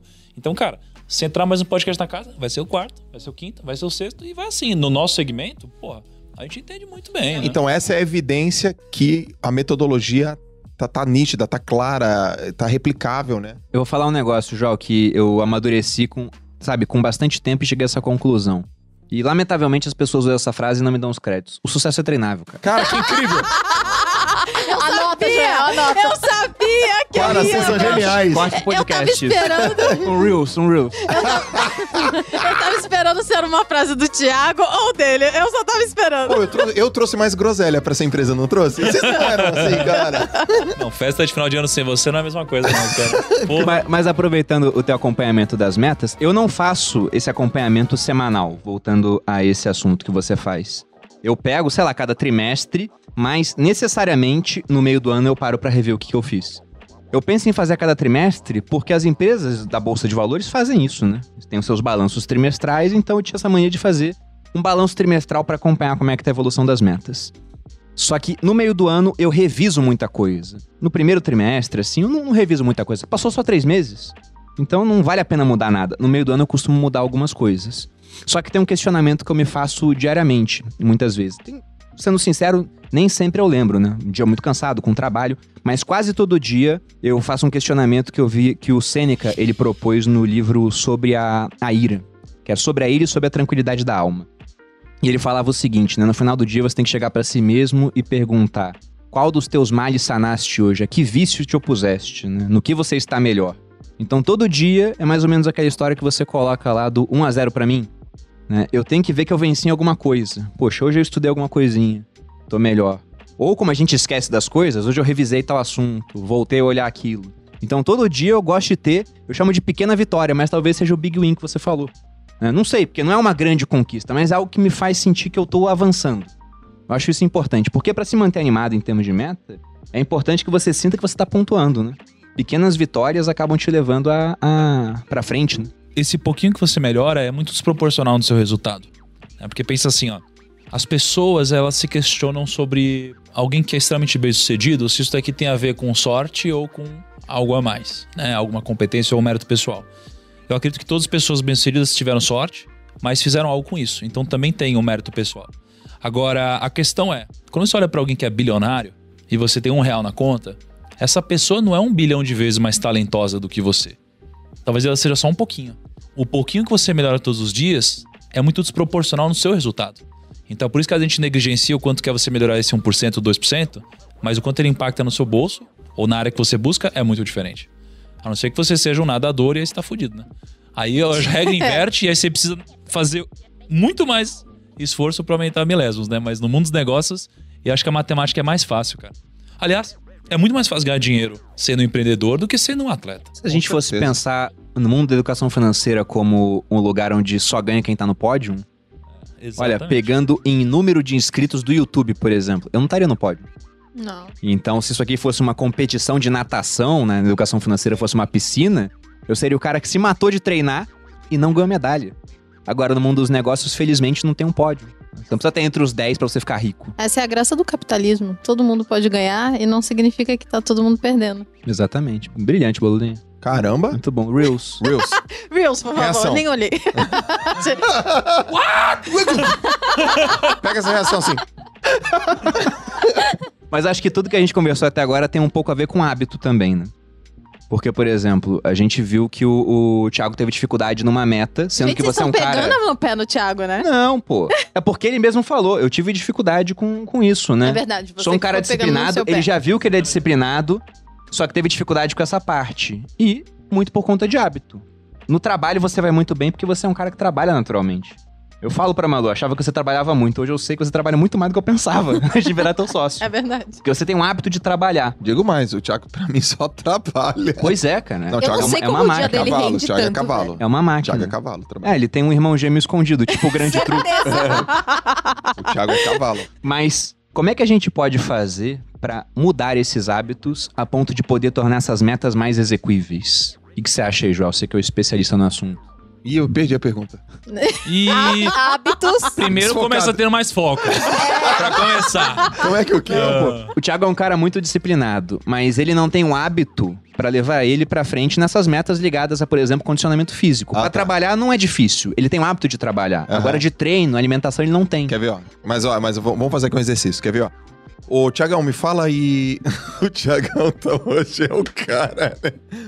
Me fala aí, é... coisa mais importante da tua vida. Pô, coisa mais importante da vida é foda, né? Tá, então vamos fazer o seguinte: para você tirar vai da prioridade, né? bota assim três coisas importantes, independente da ordem de importância. Família, é, a nossa empresa e a nossa liberdade financeira. Entendeu por que que. Não tá Não é A hábito? saúde não tá ali no É, se meio. você Porque pergunta tá as mim, por três. exemplo, é, segurança. É, eu tenho, eu falo que são três. Não, não são três palavras, não são três coisas, é, são princípios mesmo. Pra mim é segurança, aí liberdade também. Não, saúde, Uhum. ou seja, o meu tá aí dentro. Sim. Saúde, segurança e. Não é liberdade, tem uma outra palavra que eu esqueci. Malu, são os seus princípios. É, meus princípios São três princípios muito importantes, mas um ela sei. Eu esqueceu. esqueci.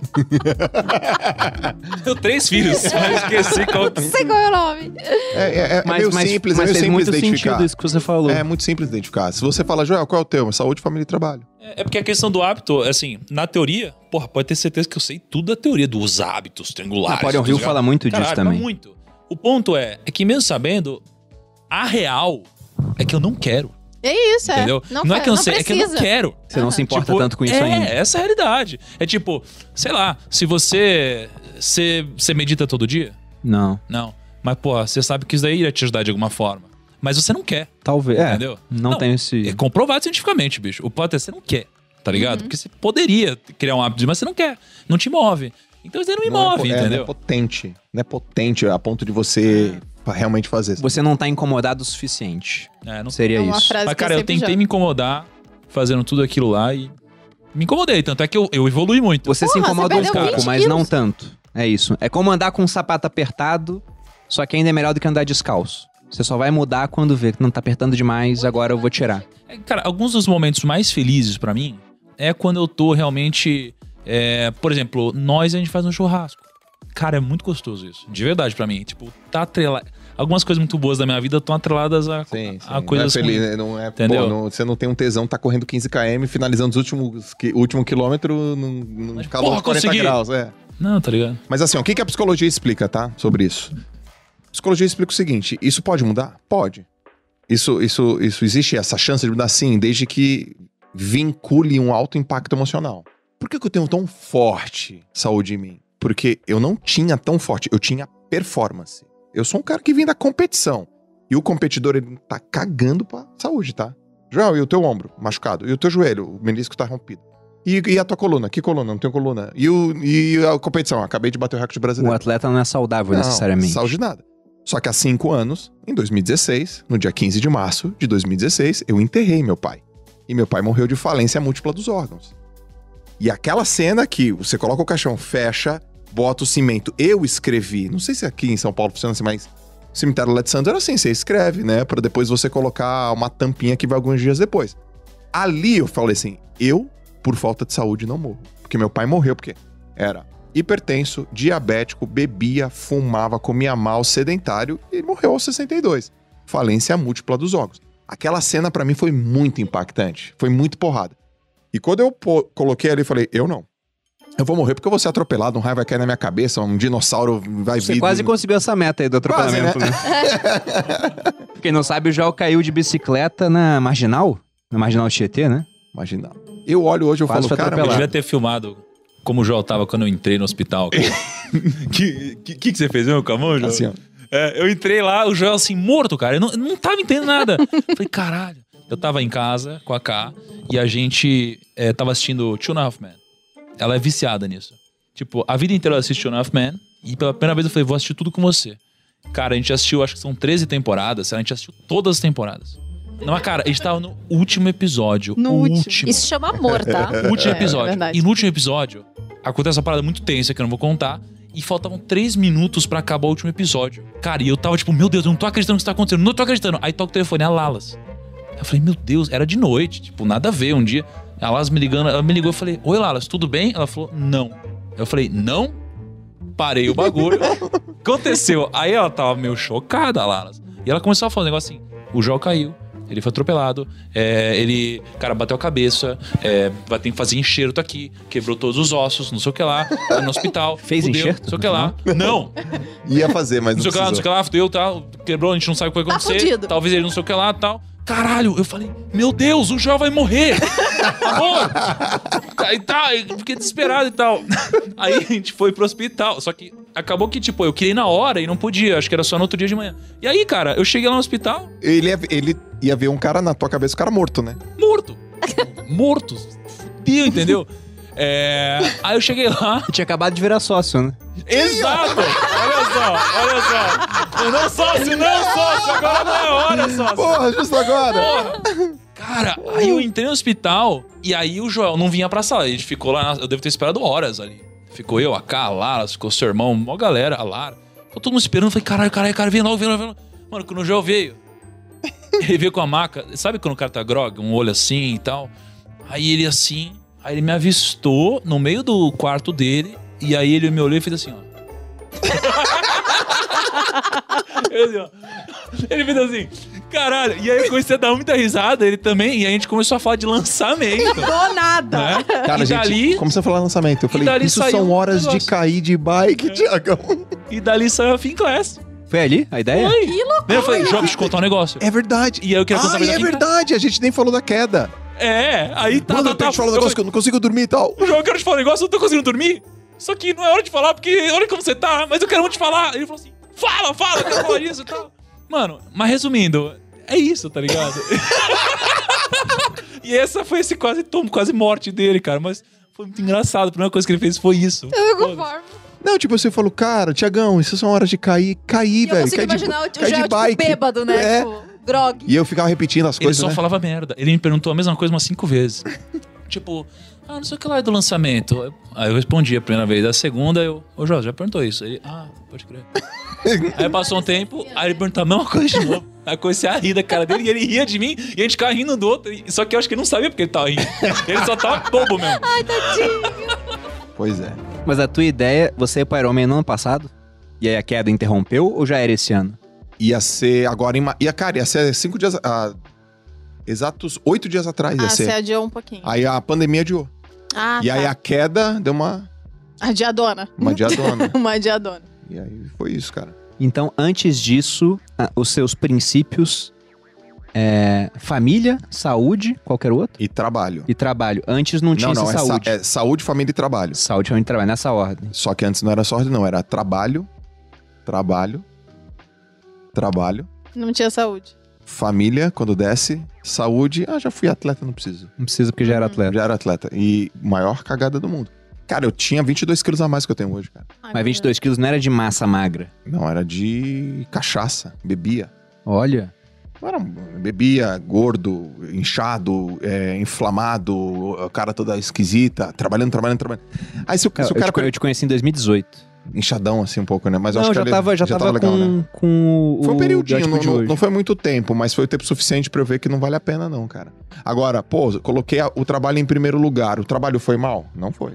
Foi bem pra caraca. Se eu ficar falando, ah, o trabalho vai mal. Não, é mentira. Vai bem. Mas foi bem enquanto não tinha escala também, né? Não tinha escala. Só que assim, no médio e longo prazo não faz muito sentido. Então existe uma forma mais.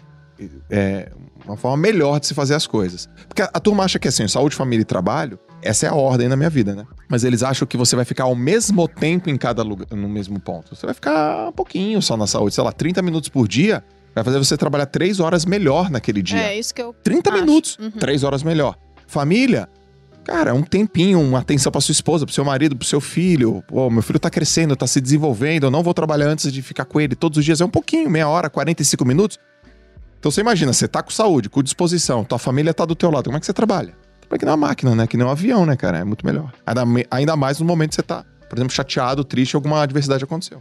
Como que o, o Tim Ferriss chamaria esse momento pelo qual o, João passou? Um momento Harajuku. Mas eu lembrei do Pedro Sobral falando que as pessoas pagam ele pra meditar todos os dias. Pra que ele Isso é genial, mais. porque eu também acredito muito nisso, que a gente cuida da nossa saúde, mas é porque eu tenho três valores principais, que é saúde, segurança, e quando eu falo segurança, não é segurança, tipo, é Física. segurança financeira, segurança física, é uma segurança de vida mesmo. Malu não sai de casa sem dinheiro na carteira e a arma dela. Um 38, óbvio. Mentira. e daí, o Pedro Sobral, a gente tava fazendo um podcast também, e ele falou exatamente isso: que as pessoas é, pagam ele pra meditar. E eu acredito muito que quando você cuida da sua saúde, você performa muito melhor em todas as outras áreas da vida. Então, todas as vezes que eu estive, que eu cuidei da minha alimentação, que eu treinei todos os dias, o meu, o meu profissional voou, o meu relacionamento melhorou. Então são muitas coisas. Eu acho que quando você coloca na balança esses pequenos hábitos que você falou, são poucas coisas, né? Não é o dia inteiro você vai cuidar da sua saúde. É um pouquinho, apesar de a alimentação ser difícil pra caramba, porque eu falo, né? Treino é fácil. Você faz uma hora por dia. Alimentação, você tá o dia inteiro falando não. É o dia inteiro não pra bala, não pro, pro café com açúcar. Você fez tudo certo, mas comeu muito em um determinado horário. Você jogou o resultado fora do dia. Então, é difícil pra caramba, não tô falando que é fácil, mas você pode fazer dizer sim pra outras coisas. Então, talvez pro exercício, né? Meia hora, uma hora, já faz uma puta diferença. Mas o que eu acho que as pessoas precisam ter às vezes é esse momento que você teve, que o Tim Ferriss chama de momento Harajuku, que é interessante. Ele chama de momento Harajuku porque Harajuku é um bairro no Japão. Quando eu olhei a, a chamada do livro, isso tá no 4 horas para o corpo do Tim Ferriss. E esse cara mudou minha vida. Porque se não fosse É o trabalho bom. 4 horas por semana, embora a gente trabalhe 60, né? Mas se não fosse aquele livro, Fico eu não teria me o Thiago, né? interessado Quantas horas pela, pela internet. Não, o próximo best-seller do Thiago eu trabalho 120 horas por semana. É que eu acho que é uma reflexão bacana isso sobre o trabalho, porque em um determinado momento eu, eu vejo que eu parei de separar a vida pessoal e profissional. Hoje eu não, não separo mais. E hoje to- junto, né? todo mundo que Você eu percebe, vejo que né? tem sucesso faz isso, fa- é junto. Não tem É, como. porque, cara, você alinha as duas coisas, né? Então, isso daqui, essa virada de chave aconteceu quando eu era um assessor de investimentos. É porque, assim, quando eu era assessor de investimentos, pô, eu prospectava pessoas para serem investidores e eu atender essas pessoas, né? Então, poxa, eu tinha que criar relacionamento com as pessoas e, ao mesmo tempo, todos eram meus potenciais clientes, inclusive meus amigos familiares. Então, foi passando o tempo, isso aí foi convergindo, até que hoje não tem mais diferença. E isso daqui me facilitou muito porque virou uma coisa muito genuína né? Então, cara, minha vida é essa. Se eu tô lá em Nova York e eu tô conhecendo uma pessoa, cara, não tem diferença do Thiago profissional do Thiago pessoal. Então eu trabalho 24 horas por dia. É, mas não é um esforço, porque eu sou assim, né? Não é, é, é natural Não, meu. e isso Você é gosta, nítido. né? É gostoso, é. Mas o que eu ia falar do momento Harajuku é que o Timothy Ferris fala de um cara, um empresário muito bem sucedido, que estava no Japão. E lá você tem um bairro que vende roupas boas e, e, a princípio baratas, que é o bairro de Harajuku. E esse cara, por mais que ele fosse super bem sucedido em tudo que ele fazia, ele estava acima do peso e estava incomodado com aquilo, mas não o suficiente. E em determinado momento, todo mundo, ele estava junto com vários empresários, um mastermind, todo mundo entrava nas lojas de roupa para provar roupa, e uma hora ele parou de entrar. E um cara perguntou: Você não vem nessa loja? E ele falou: Não vou, porque tudo que eu provo, nada fica bom em mim. E nessa hora ele viu: Caramba, eu me tornei aquilo que eu mais combato nas pessoas, né? Aquelas pessoas com aquele senso de impotência, como: Ó, as coisas estão dando errado, mas eu não posso fazer nada. E nessa hora ele viu que ele estava se comportando assim. Ele falou: Não, não vai ser mais assim, né? Agora a saúde vai ser uma prioridade. E aí tem a foto do cara e um ano depois, né? Um cara magrinho, lá no, no início do livro. Porque ele teve esse momento, assim, onde a cabeça dele mudou. E o que eu vejo na nossa vida é isso: que de vez em quando você tá numa constante, você não tem uma meta até uma hora que algo vira assim, muda e você passa a ter uma nova meta. E para terminar aqui, eu queria só que botar uma pressão em vocês. botar uma pressão. Porque a gente falou, né, como pode ser um tiro no pé, deixar alguma meta pública. Mas nesses seis meses até o final do ano, o que vocês gostariam de deixar em termos de metas públicas? Para que as pessoas possam chegar no final do ano e falar: olha lá, ó, falou que ia fazer e fez, ou falou que ia fazer e não fez. É para que elas vejam que nós somos seres humanos falíveis também. Né? Ou ou tá dizendo que a gente já não vai conseguir? Não, porque todo, todo mundo aqui já botou uma meta e não bateu, pô. É. Talvez o Joel não, que é um cara que é muito disciplinado. Mas eu já, já não bati metas, pô. Cara, minha meta pública. Eu não consigo pensar a não ser Iron Man. Que a você vai- de uma meta, né? Não, mas você vai Você tem finalizar um- ele. é uma isso. hora, Isso. assim, um- uma faixa de horário alvo? Ah, acho que eu vou fazer umas 15 horas. Nossa 15 senhora. horas. 15 horas. Nossa, que sofrimento. Olha aí. Tipo assim, ó. É assim, eu larguei, 7 da manhã. Vocês, imagina, vocês estão lá em Floripa, me viram. Vamos tomar um café? Vamos. Deixa o Joel nadando aí. Vocês vão tomar café, bate um papo, faz, fazer reunião de board, tal, tal, tal. Acaba meio-dia. Aí vai fazer, vamos dar uma cochiladinha, vão no shopping. 5 da tarde, então vamos tomar um cafezinho tal, aquele negócio. 7 da noite. Ah, foram, né? Quando tiver, tipo assim, umas 10 da noite, vamos ver o Joel chegando? Sete Tá da manhã chegando, nesse cara. exemplo. Nossa. Ah, eu vou assistir, vamos junto. Eu garanto que esse ano eu vou fazer o Iron Man e vou terminar o Iron Man. Você vai terminar. Boa. Boa. Legal, hein? Cara, assim, Isso é foda. eu tenho certeza. Eu vou terminar Era pra arrastado. você ser o último a falar, Joel. Deixou a gente mó merda agora, né? Cara, nem que eu termine falar arrastado, andando, carregado. Vou acordar com mais cedo todos os dias. Vou ler dois livros no ano. Eu era pra ser o último, então. Na verdade, era pra ser o Joel, né? É. Perguntei pra pessoa errada. Ah. Mas dentro de meta, teve uma coisa que, que eu olhei outro dia.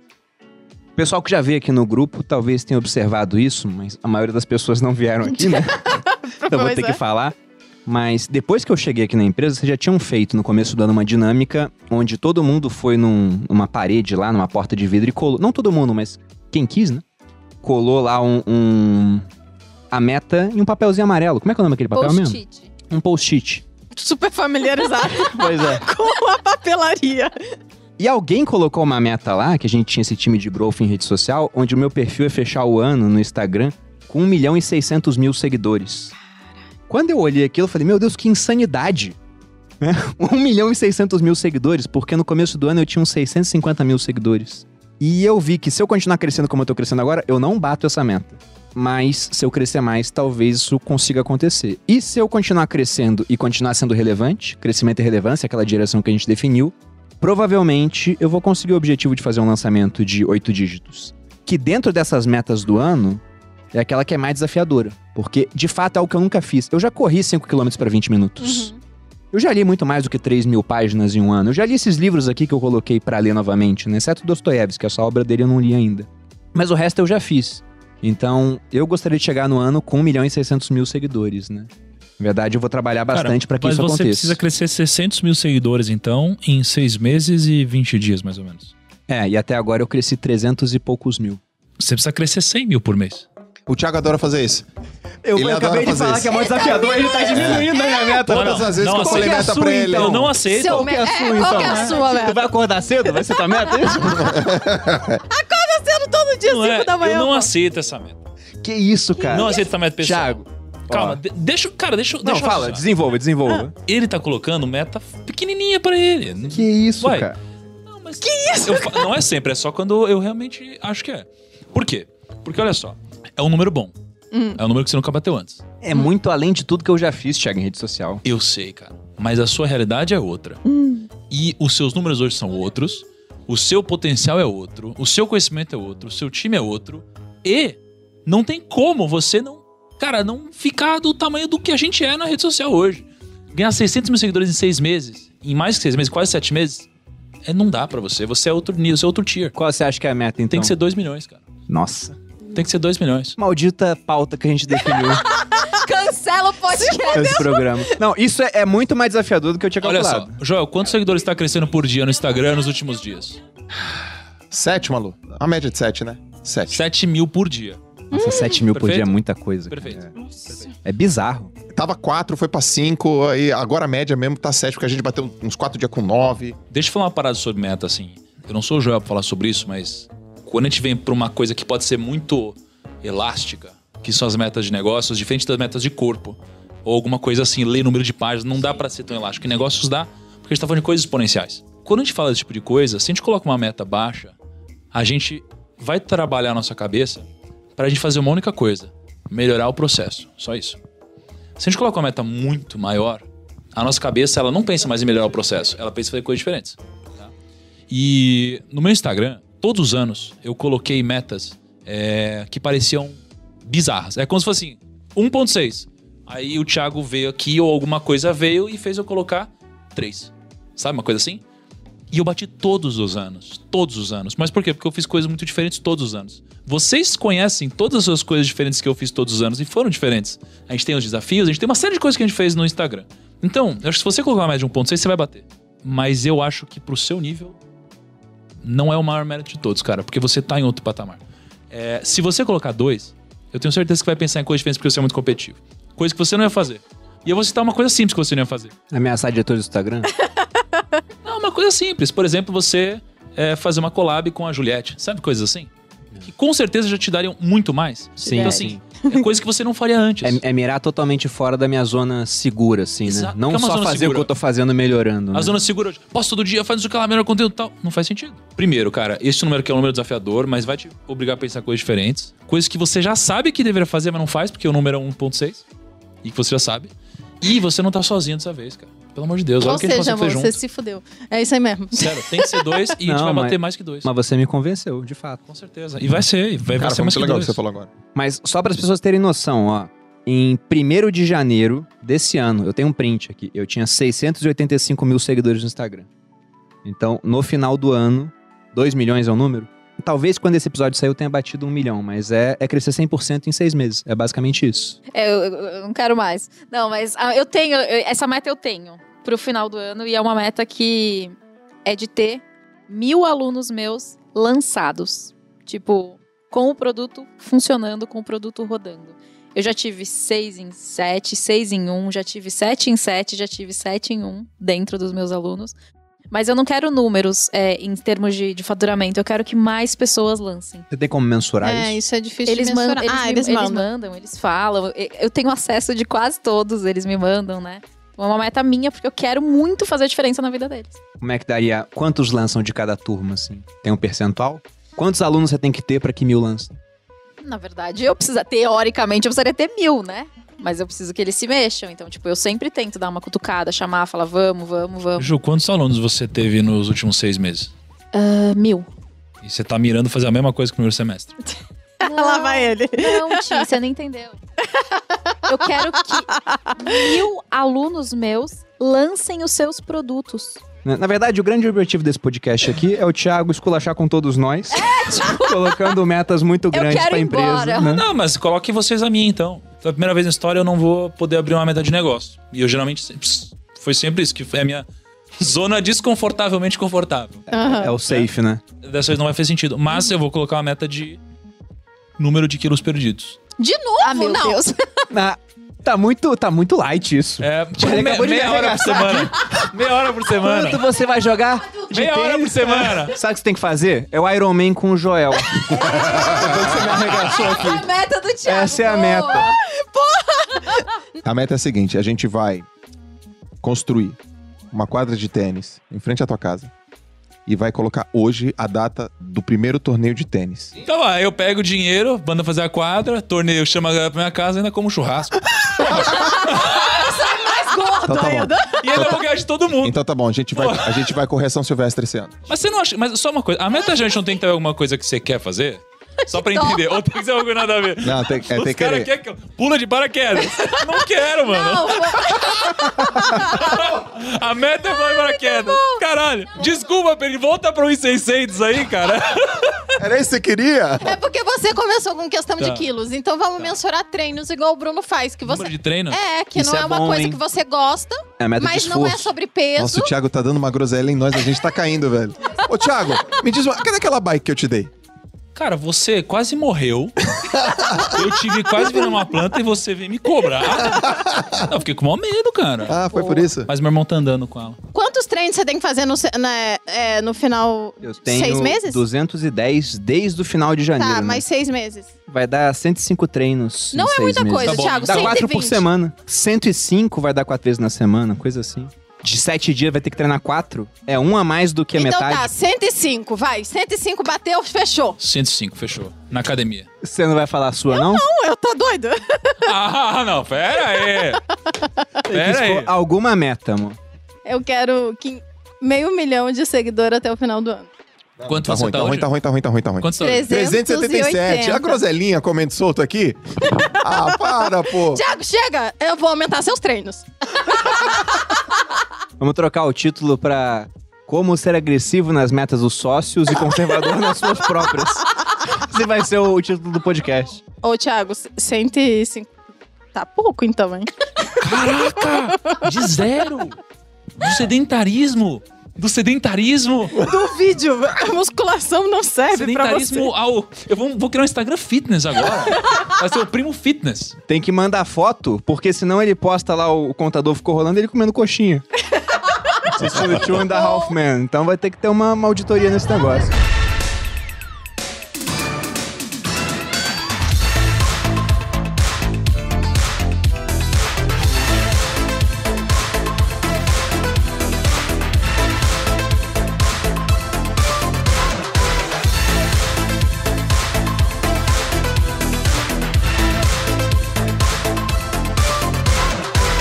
Pessoal, eu gostaria de agradecer a presença de Pô, foi um todos. prazer, foi uma delícia. né? Espero que a gente tenha agregado al- alguma coisa à, à audiência, em termos de metas ou negociação. né? Ou Acabou um negociação disso também, também. realmente. Mas como que as pessoas acham vocês em rede social? Bom, Instagram, Joel J. No YouTube, JJ. E no TikTok, J. Não, Joel Underline J. Então no Instagram, arroba ju.fracaroli, lembrando que Fracaroli tem dois Cs, um L e I no final. O TikTok eu tirei o ponto, porque eu achei uma forma sem o ponto, então é só Ju Fracaroli. E o que mais? Ah, versão digital, gente. Toda terça, seis da manhã no Spotify, meio-dia no YouTube, me assistam. Vocês me encontram lá no Spotify. É só vocês procurarem lá no ranking dos melhores Ele não tá podcasts. acostumado a gravar vídeos. Só você lá no ranking dos melhores podcasts de tá finanças e negócios. E você vai encontrar Primocast. Ah, Nos siga lá no Primocast, cara. Siga o Primocast. Vocês podem me encontrar no arroba maluperini. Eu vou precisar da ajuda. Se você não me segue ainda, por favor, me siga neste momento. Eu tô precisando. E você também encontra a gente no canal dos sócios todo, toda quinta-feira, meio-dia. Sai a estreia, a gente tá sempre lá interagindo com vocês. Ou no Spotify e nas outras plataformas de streaming de áudio, às seis da manhã, pra você já fazer o seu card do dia. E se você não tinha uma meta, bota aí 105 até o final do, do ano pra você fazer os seus exercícios e manda o Thiago fazer junto. Vocês podem me achar no Instagram e no TikTok em Bruno Underline Perini. Canal do YouTube Você Mais Rico, vídeos todas as segundas e quartas, na parte da noite. E aqui no canal do sócio, se inscreva no canal, toda quinta-feira nosso Curta o podcast. vídeo se e você também ainda se não inscreva. Lá no Spotify. E deixa o podcast rolando enquanto você faz outras coisas, só pra que a gente fique melhor ranqueado. né, Exatamente. E mantenha o, Pode o deixar no topo do mute se você não quiser ouvir a gente. Mas é isso, pessoal. Muito obrigado pela presença e até a próxima. Beijos. Tchau! Valeu.